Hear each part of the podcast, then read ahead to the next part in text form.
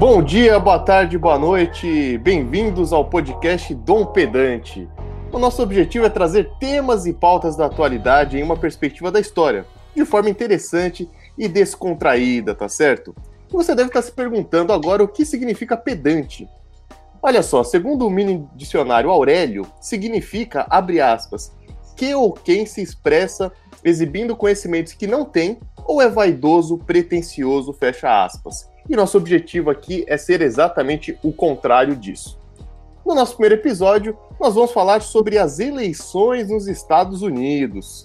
Eu sou Júlio Capelupi, historiador e pesquisador, e agora apresento aqui os meus queridos amigos que compõem essa bancada. Muito, seja muito bem-vindo, meu querido amigo João Lucas. Fala, pedantes. Bom dia, cara. Então, como o Júlio falou, eu sou o João Lucas, é, também conhecido como Joãozinho.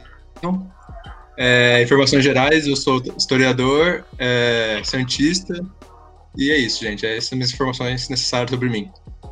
Boa! É, agora eu apresento aqui nosso querido Leandro Camargo de Oliveira, mais conhecido pelo mundo como Peixão, nosso querido Peixe.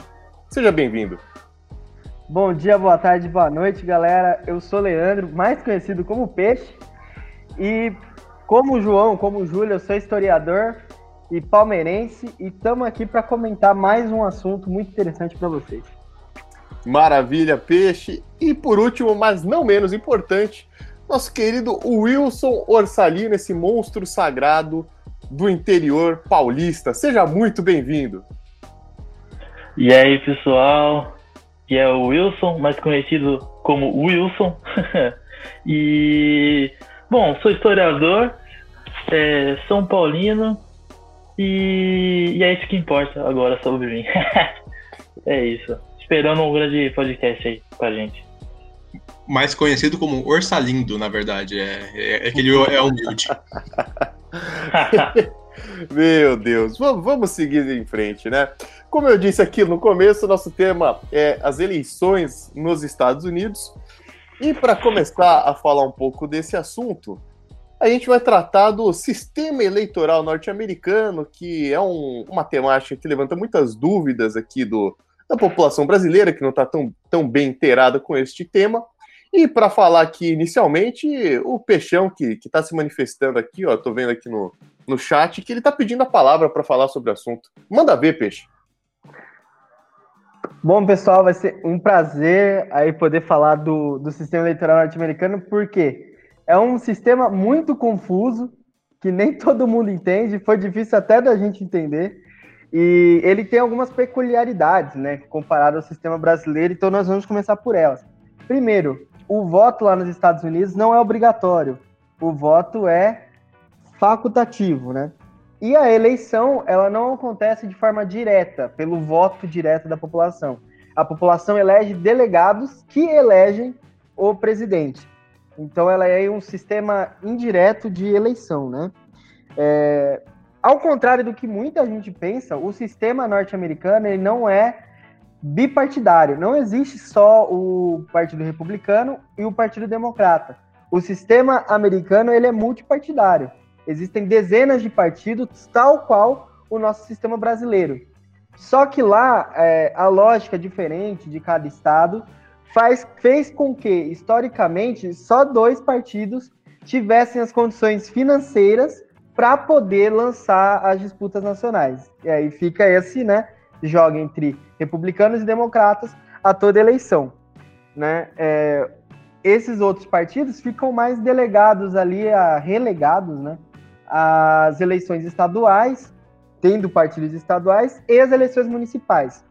Outra coisa diferente do sistema lá é que você pode lançar candidatura independente, né?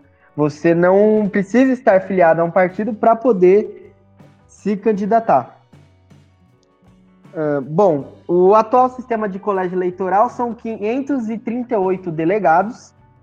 E como funciona isso? Né? É, existe todo um cálculo com a soma de números de deputados e senadores de cada estado para dar é, esse número. Então tem é, e isso é visto pela população, pelo número de população.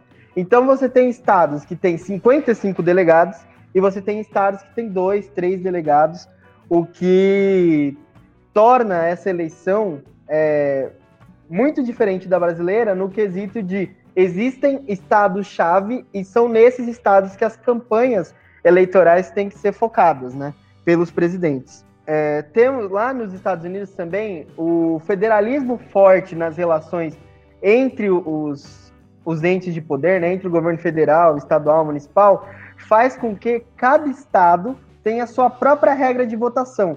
E aí que mora o problema, né? E o porquê que é tão estranho esse sistema.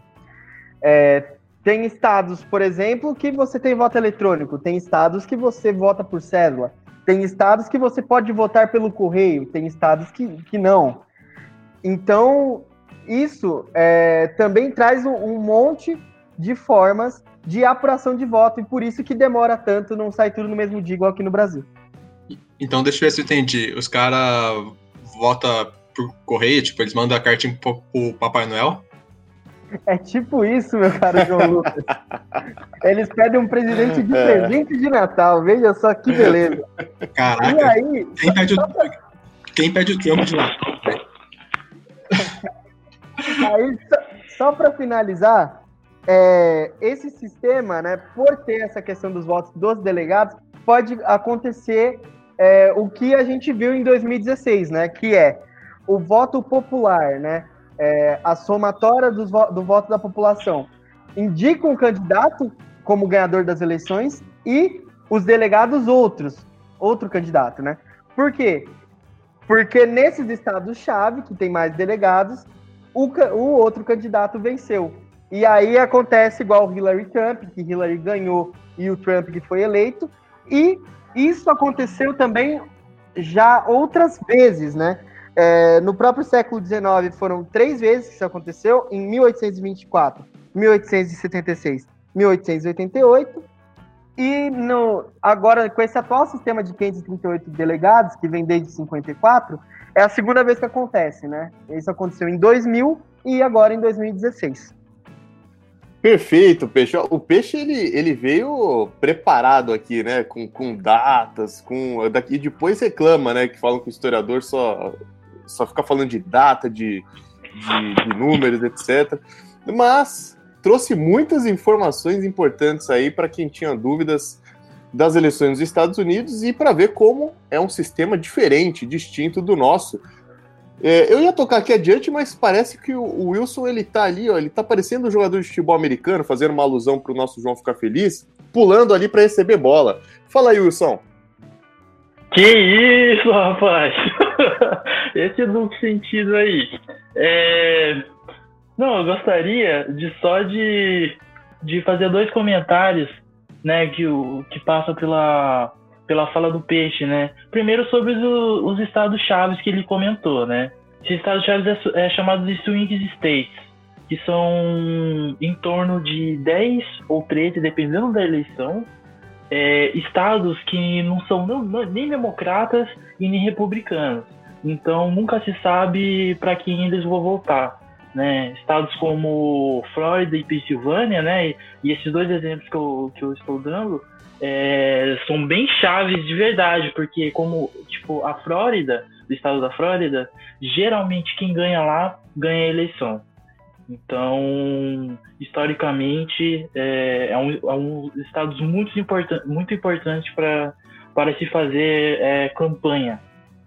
E a outra é a não obrigatoriedade do voto. É, diferente do, daqui do, no Brasil, é, onde todos são obrigados a votar, pode, você pode ir à urna e, e, e dizer nulo, ou votar nulo, ou votar em branco, lá você não tem obrigatoriedade nenhuma de, de, votar. Tanto que só em torno de 50% do, dos norte-estadunidenses eles, eles saem para votar, né? Sai ou mandam cartinha pro Papai Noel. Então, acima de tudo, os candidatos é, eles têm que ter o poder de convencimento do povo para sair para votar. Então é, um, é uma batalha de, de quem anima mais os eleitores, né? E já vamos falar um pouquinho mais para frente, mas né, nessa eleição o Biden acaba é, animando mais que o Trump para sair a votar. É, e, e, isso que você acabou de comentar, Wilson, referente à obrigatoriedade do voto, é um tema que eu penso ser de extrema relevância no Brasil atual, porque nas eleições de 2018 a gente teve um percentual de pessoas que não foram votar, uh, que são só comparáveis com as eleições de 1989, ou seja, a primeira eleição pós-redemocratização. Muita gente deixou de votar e justificou o voto posteriormente, claro, como, como exige a justiça eleitoral, mas é uma pauta para a gente trabalhar aqui no Brasil no futuro, certamente. E, e já que você entrou nesse mérito, Wilson, é, da, de, dessa necessidade de apresentar um leque político é, variado aí para conseguir o apoio desses estados, são estados-chave que normalmente não têm ali uma posição muito definida e, e, vão muito de acordo com os ventos políticos da conjuntura, é, a gente tem que analisar então qual o impacto de determinadas pautas ou de determinados assuntos no uso político que esses, que esses, eleito esses presidenciáveis fazem para conseguir mais apoio da população, né? Então, pensando até nisso, temas que estão aí uh, na ponta da língua, digamos assim, da população estadunidense, temas que são de profunda importância, como a pandemia do novo coronavírus e, claro, a bandeira levantada recentemente com esse, com esse tema, mas, com, com esse nome, mas que é uma, claro, uma pauta muito antiga do Black Lives Matter, é, que circulou pelo mundo todo. Como é que a gente pode pensar, então, de repente, é, o uso político que esses candidatos vão fazer desse, dessas temáticas para angariar voto? Quais, quais as propostas que eles vão oferecer? Enfim, tem também uma questão de um engajamento político de pessoas do esporte, né, que a gente está vendo muito grande lá. O que, o, que vocês podem falar sobre isso? Vocês têm algum posicionamento?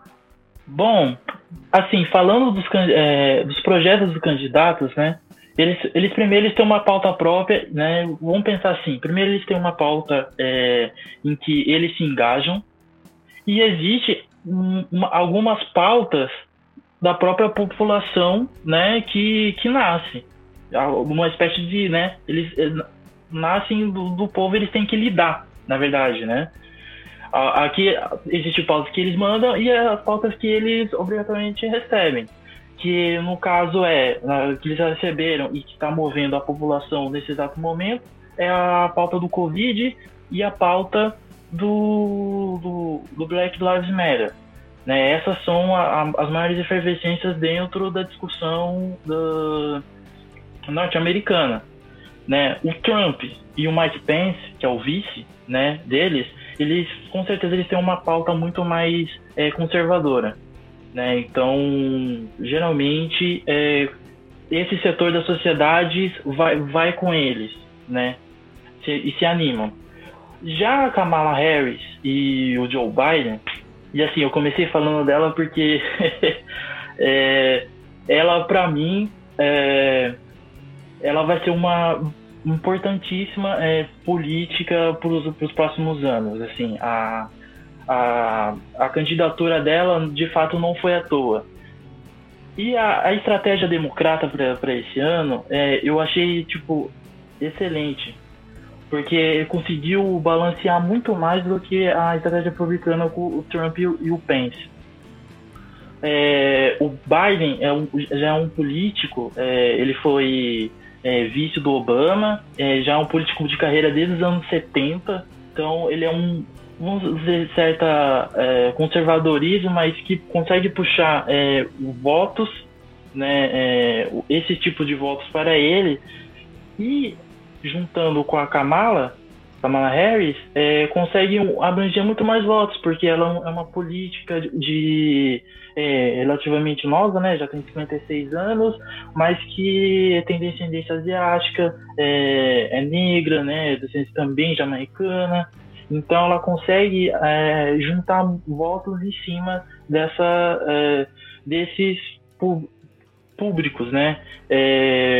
Como, eu, como eu disse, né, anteriormente na fala do peixe, a política americana é uma política, se acima de tudo, é um jogo de convencimento, entendeu? Então você precisa, você necessita é, convencer as pessoas a ir votar.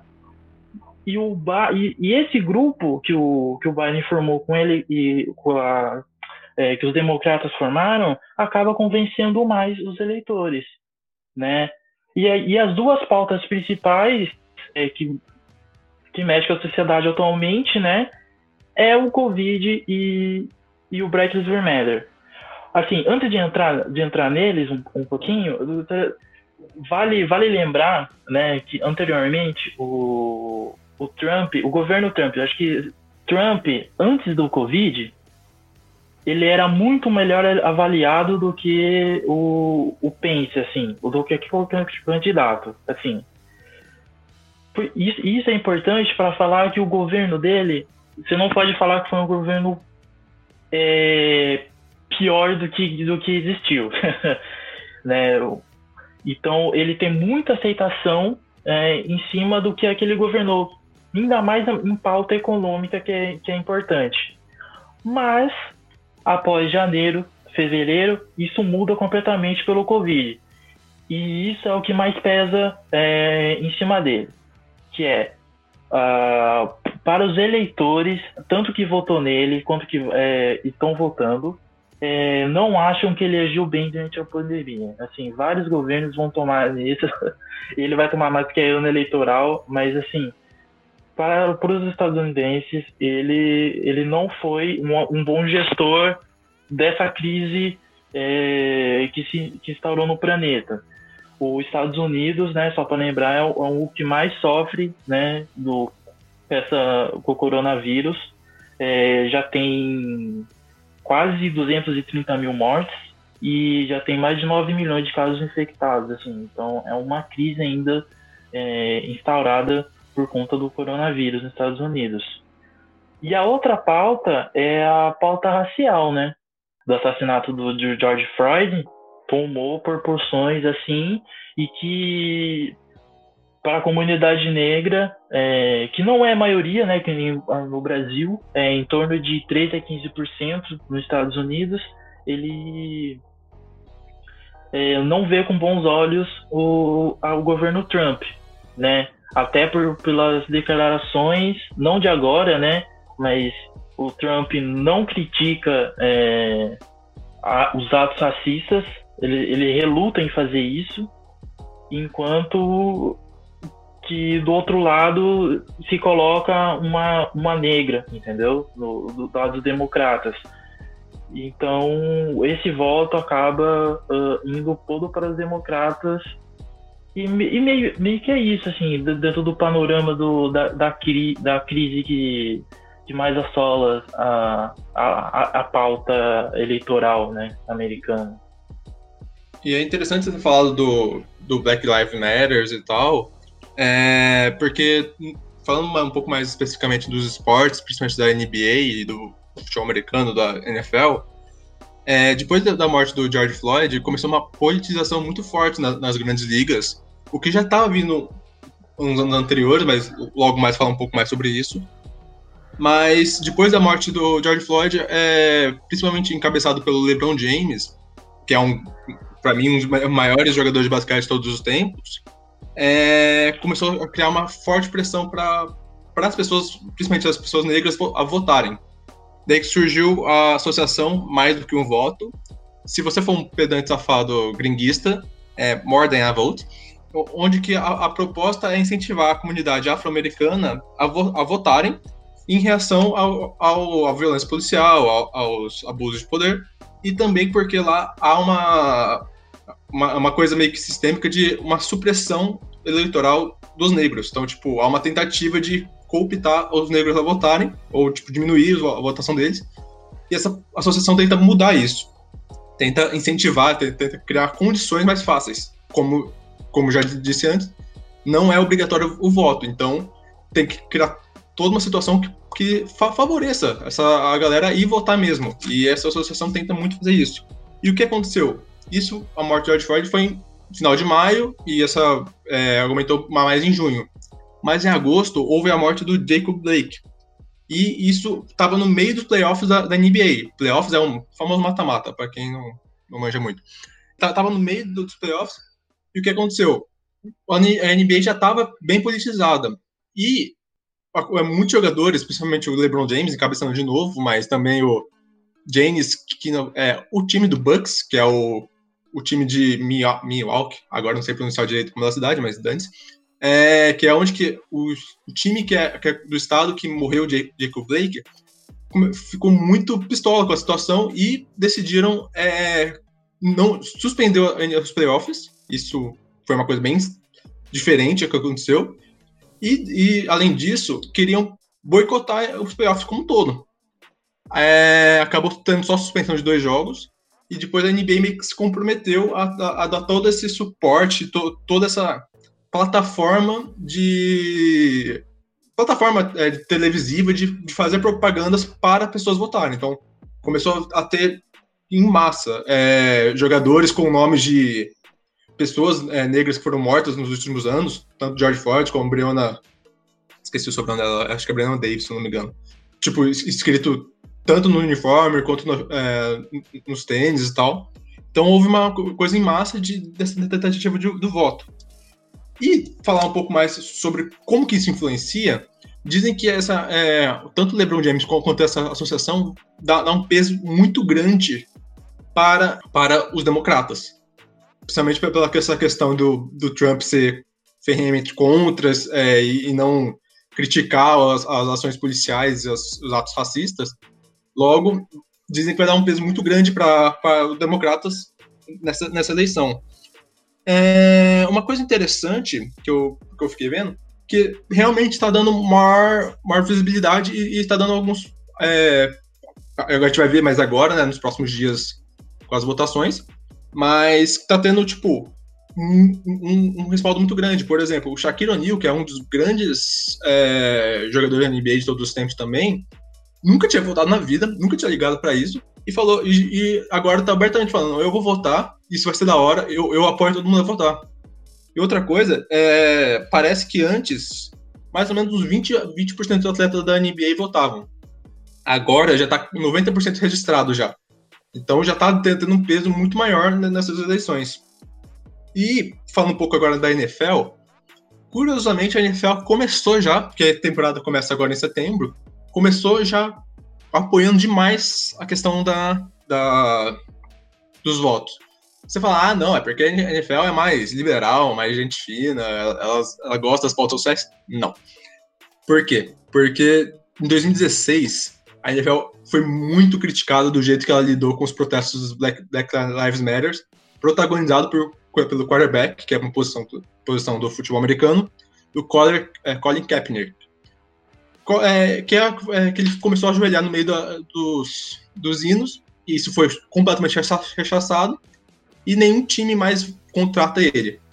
O, e, e, isso gerou uma polêmica bem grande dentro do esporte, e para, e, e para tentar maquiar o que, é, que o erro deles anteriormente, eles tentam agora estimular bastante. E uma coisa interessante, só finalizando, que em 2016 tiveram uma grande crítica, porque o Colin Kaepernick era um quarterback que já estava em, em, sua decadência. Não estava jogando tão bem, e diziam que ele só estava querendo chamar atenção.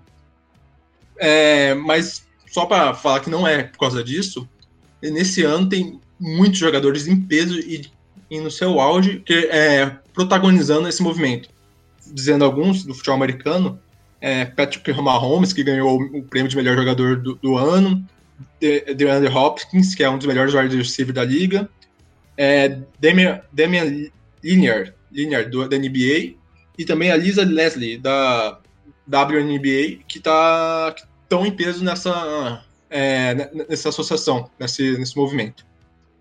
Boa, meu menino João, Wilson, acho que vocês deram uma explanação muito completa aí dessas duas, duas das principais pautas em debate nas eleições dos Estados Unidos.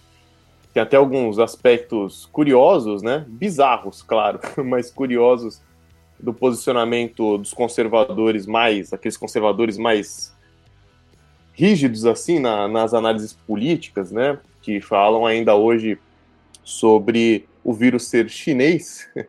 E, e, e, também uma outra hipótese seria que o vírus seria uma invenção liberal. Eu acho genial o delírio que esses caras têm, mas enfim.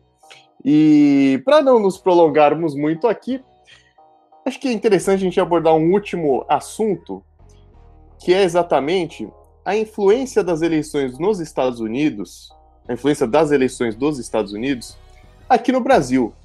Afinal de contas, o que, que muda com o resultado eleitoral lá, aqui na política brasileira? Existe toda essa tensão, e houve essa tensão quando o, o Trump foi, foi eleito, né, do que aconteceria aqui no Brasil, e coincidência ou não, o Bolsonaro, que tem uma agenda política com, claro, todas as suas distinções, parecida com a do Trump, uh, conseguiu chegar ao poder. Então, existe esse receio né, do que pode acontecer, ou até uma coisa positiva, do talvez o Biden ganhar, ou para alguns grupos políticos isso significaria uma reeleição do Trump. E eu acho interessante é, pegar um contexto histórico um pouco mais antigo uh, é, para tratar de, de outras eleições dos Estados Unidos que impactaram diretamente na política brasileira. Eu vou falar aqui do processo eleitoral de 1952. É, pessoal, já faz um bom tempo, né, faz um tempinho aí. Todos nós ainda estávamos muito longe de nascer. Mas o que acontece em 1952? Você tem uma mudança na política estadunidense que tem impactos diretos aqui no Brasil. Para isso, a gente tem que fazer uma breve contextualização, uh, lembrando que no final da década de 40, o Brasil, no duelo de forças ali entre o capitalismo e o comunismo, nesse duelo entre Estados Unidos e União Soviética, tomou um partido dos estadunidenses. O Brasil se alinha aos Estados Unidos durante o governo Dutra, que rompe as relações diplomáticas com a União Soviética e firma então esse aceno positivo para os estadunidenses. E, e, no final já daquela, daquela década você tem uma série de arranjos para a formação, por exemplo, de uma comissão mista de estudos econômicos entre Brasil e Estados Unidos. E, e, e nos anos seguintes há uma continuidade nessas políticas, o que, o que só se altera relativamente no começo da década de 60 com mudanças na política diplomática do Brasil durante o governo Jânio Quadros. E durante o governo Vargas, que se situa exatamente ali nesse período que eu quero abordar, entre 1951 e 1954, durante esse, esse período, o Vargas ele assume ali uma agenda econômica do nacional desenvolvimentismo, porém com várias contradições internas, né? Lembrar que é, dentro do campo econômico do governo existia um, um certo paradoxo. De um lado você tinha a assessoria econômica da presidência da República, que eram então pessoas de um quadro mais técnico, digamos assim, e que eram muito adeptas dessa agenda nacionalista, com grande participação do Estado no desenvolvimento econômico do país. Porém, do outro lado, você tinha, dentro desse próprio governo, dentro do Poder Executivo, uh, o Ministério da Fazenda e o gerenciamento do Banco do, Banco do Brasil, sob a tutela, sob a responsabilidade de pessoas mais ligadas a grupos econômicos paulistas de uma agenda liberal, ou seja, existia essa contradição interna dentro do próprio governo do Getúlio Vargas. Enfim, pessoal, por que, eu estou falando mais desse, desse lado econômico? Porque nesse, nesse planejamento que o Brasil toma econômico no começo da década de 50, uh, eh, existia sim um, uma aliança forte com os Estados Unidos, inclusive com essa comissão mista que eu comentei anteriormente, essa comissão mista para o desenvolvimento econômico, Brasil e Estados Unidos. E a partir disso, o Brasil se, se comprometia a fornecer uma série de facilidades para os estadunidenses no que diz respeito à exploração de matérias-primas e também das, da própria industrialização, do processo de industrialização dessas matérias-primas aqui em solo brasileiro. E o Brasil esperava, na contrapartida, uma série de auxílios financeiros dos Estados Unidos, até mesmo com uma, facil, uma facilitação na relação do Brasil com os principais bancos internacionais, já que os Estados Unidos tinha livre passagem e uma boa relação com esses bancos internacionais. E como os Estados Unidos tinham no seu governo Harry Truman, que era um democrata, é, isso facilitava de certa forma, porque os Estados Unidos se colocavam à disposição, vamos dizer assim, do ponto de vista da máquina estatal para ajudar financeiramente com vários empréstimos o Brasil nesse projeto de desenvolvimento econômico. Porém, contudo, todavia, entretanto, em 52 há uma mudança importante, como eu disse no começo. Então, Harry Truman sai do poder e dá lugar a Dwight Eisenhower, o famoso general, que obviamente todos sabem era ligado à agenda republicana, era um, era um republicano. E isso muda substancialmente essa relação, porque a partir daí, digamos que a torneira fecha, vamos ser sinceros, porque o governo norte-americano passa a tomar qual posição? Tudo bem, a gente pode até ajudar no desenvolvimento econômico do, do, dos países aqui da América do Sul, o Brasil principalmente, porque era uma potência econômica no continente. Porém, sem o auxílio massivo do Estado. O auxílio, então, deveria ser feito na ótica dos republicanos pelas empresas norte-americanas, pelo capital privado, sem uma grande participação do Estado. E tem até umas exigências um pouco esdrúxulas, como a, a exigência do Brasil enviar tropas para a guerra na Coreia, que estava acontecendo naquele contexto que os Estados Unidos participavam. E tem, enfim, tem uma série de questões de pormenores, mas que não dá tempo da gente trabalhar aqui. Esse é um contexto muito importante. Para não me estender muito, um outro cenário que vale mencionar rapidamente é o cenário da década de, 18, de 1980. Né? 1980, é, quem esteve no poder nos Estados Unidos foi o Ronald Reagan, e aí especificamente, não vou falar sobre o impacto das eleições no Brasil, mas um, um pouco mais, na verdade, é, do impacto do que estava acontecendo nos Estados Unidos nas eleições brasileiras, e, e esse, esse governo do Reagan foi marcado por uma agenda neoliberal, né, uma agenda neoliberal, declínio do estado de bem-estar social, enfim, se falava até em estado mínimo, participação cada vez menor do Estado na economia, e isso teve um impacto muito grande nas eleições aqui no Brasil. Né? Uh, mesmo com a eleição do FHC, é, ali na década de 90, depois do, do, do mandato pequeno ali do, do, Itamar Franco, depois de toda a confusão do, do impeachment do Collor, que não se completou, etc., o FHC ele coloca em, é, dentro da, das políticas de Estado uma série de medidas de privatização, dentro dessa lógica liberal, venda de empresas estatais estratégicas para o capital, capital privado, inclusive capital estrangeiro. Então, é, você teve um impacto muito grande do que estava acontecendo nos Estados Unidos aqui nas eleições brasileiras. É também legal ter esse contraponto aí. Mas eu acho que eu já falei muito. É, acho que os colegas estão ávidos por alguns comentários. Eu vi aqui que o, o Peixe estava parecendo o Rony do Palmeiras pedindo bola aqui na, na ponta direita. Então, por favor, Peixe, fale aí o que, o que você quer tanto comentar para o pessoal ouvir. O João falou no início da fala dele sobre é, a questão das eleições no esporte e tal, que sempre existiram aí muitas dificuldades impostas aos negros para votar, né? E eu queria comentar um pouco sobre isso, né? Os negros começaram a ter direito ao voto nos Estados Unidos em 1870. 1870. E só que esse direito só foi assegurado com maior vivacidade, assim, assegurado de fato, né, em 1965, ou seja, quase 100 anos depois, é, no contexto da luta pelos direitos civis. Por quê? Em 1870, beleza, ganharam ali o, o, o direito ao voto. Só que, como a as eleições são definidas pelos estados, né? Cada estado monta seu modelo de, de votação, de apuração, etc. Os estados, so, é, sobretudo alguns estados sulistas, né? Que tinham essa ligação mais histórica com a escravidão e tal, começaram a impor uma série de restrições aos negros. E como eram essas restrições? Pré-requisitos para votar. Então, desde cobrar taxas que os negros não conseguiam pagar para votar, né? E também cobrando aí um histórico familiar de votação. Então, tipo, ah, se seu avô não votou, se seu pai não votou, você não tem direito ao voto. Né? Então, é, esse tipo de prática foi muito adotada durante esses 100 anos, até 65, quando isso foi abolido pela Lei de Direitos ao Voto. Né? E é isso.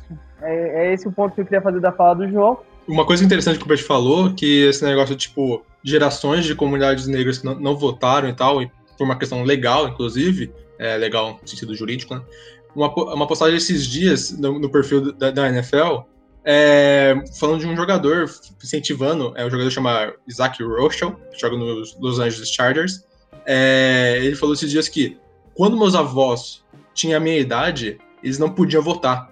Só que hoje, já, então hoje eu vou exercer esse direito por eles fazer uma tradução meio, uma, é, meio simultânea aqui. Mas é interessante ver como que esse negócio do passado e do presente são muito interligados e como que o preconceito e o, da supressão de direitos da comunidade negra nos Estados Unidos é uma coisa muito recente. Muito recente. Então, tipo, é interessante ver o quanto que esse engajamento é, é importante nas eleições atualmente. É, falar sobre o comentário do Júlio, né?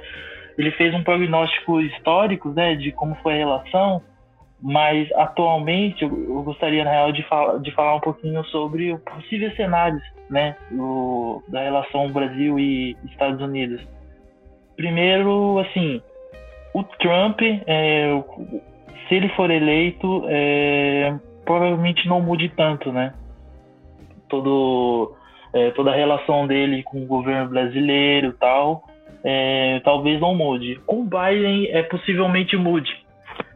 No primeiro, no primeiro debate que houve, o Brasil foi citado, né? Primeiro debate é, presidente, de, dos presidentes, em torno do meio ambiente né, que, que, é um, que foi uma pauta dura em cima, em cima do governo brasileiro, né, com possíveis sanções, né, ou seja, pode se esperar disso se começar, se continuar a tratar é, do mesmo jeito. E, e, talvez mude também a questão do mundo, é, as relações com, com, com os países, porque o Trump, na real, tem uma tem, tem uma amizade com uma galerinha do bem, né? Só tem amizade com o Vitor Orbán, com o Kim Jong-un, com o Netanyahu. É uns, é uns caras da hora de se, de fazer amizade. E não é o tipo de amizade que provavelmente o Biden vai, vai fazer, né? Mas eu acho que da, da, da relação que pode mudar de fato é a relação dos Estados Unidos e China, né? que na verdade o, o, o Trump pegou a China para Cristo, né? Ele é, é, o inimigo número um do, do Trump e que se caso o Biden eleito, talvez não seja.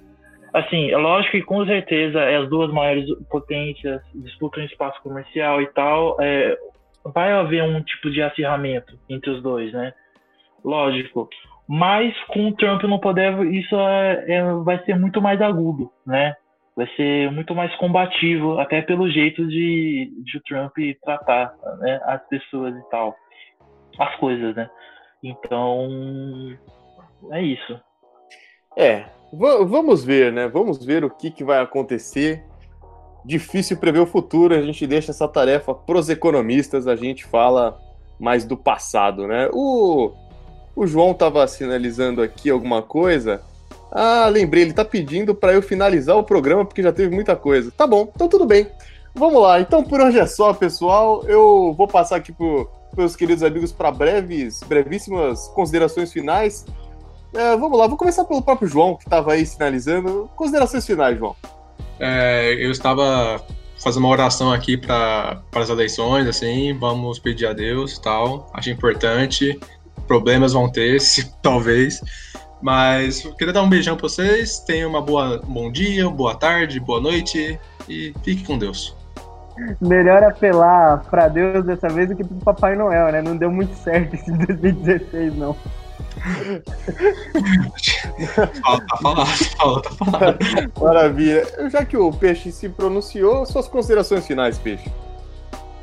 Não, eu eu acredito que primeiro a gente fez. É, acho que a gente explicou bem aqui as questões que estão postas em jogo nessa eleição, né? E, e aí uma coisa que eu devia ter falado no começo, não falei, né? Que é esse sistema para escolha do candidato é dividido em prévias, né? Então, desde um ano antes você começa esse processo eleitoral, né? Desde, faz um ano que a gente está ouvindo no nome do Biden e tal. E aí o, o Wilson falou desse, desse perfil que ele tem é, mais ele usou o termo conservador, é, de conseguir trair o eleitorado conservador e tal, é porque ele tem esse perfil conciliador, né? Ele consegue colocar as partes para dialogar. Isso é uma coisa que tem faltado muito no, nos Estados Unidos atualmente. Mas é isso, eu acho que é, as cartas estão postas, dependendo do que acontecer, as relações com o Brasil vão se alterar e vamos ficar aí na, na expectativa, né? E Acho que é isso, gente, pra falar. Não tem muito mais o que falar, não. Maravilha. Wilson, considerações finais. Bom, gente, prazer imenso, né? estar discutindo isso com vocês aqui. Boa tarde, boa noite, é, bom dia. E assim, só para falar um pouquinho das prévias, Biden é, com entre 6 e 10% é, na frente, mas pode poder de virada aí do, do Trump, porque só lembrar de 2016, né? É isso mais ou menos como está encaminhada a, eleição. É isso. Difícil fazer previsões. João, falei. O Wilson tá querendo já fazer um bolão aí das, das eleições, hein? Não queria falar é... nada. Quer apostar cerveja, quem ganha? Wilson? Quem ganha? Quem Quer ganha? apostar Fala cerveja, Wilson? Eu aposto no Kanye West. Beleza. Ih, não mete é Trump, hein? É isso aí, pessoal. Então vamos encaminhando para o fim aqui. Aliás, já estamos indo para o fim. Eu espero que vocês tenham gostado aí dos nossos prognósticos a respeito das eleições dos Estados Unidos. E vamos ver, afinal, o que vai sair dessas eleições, né? Qual vai ser o resultado, que é o que importa. Então é isso. Tchau!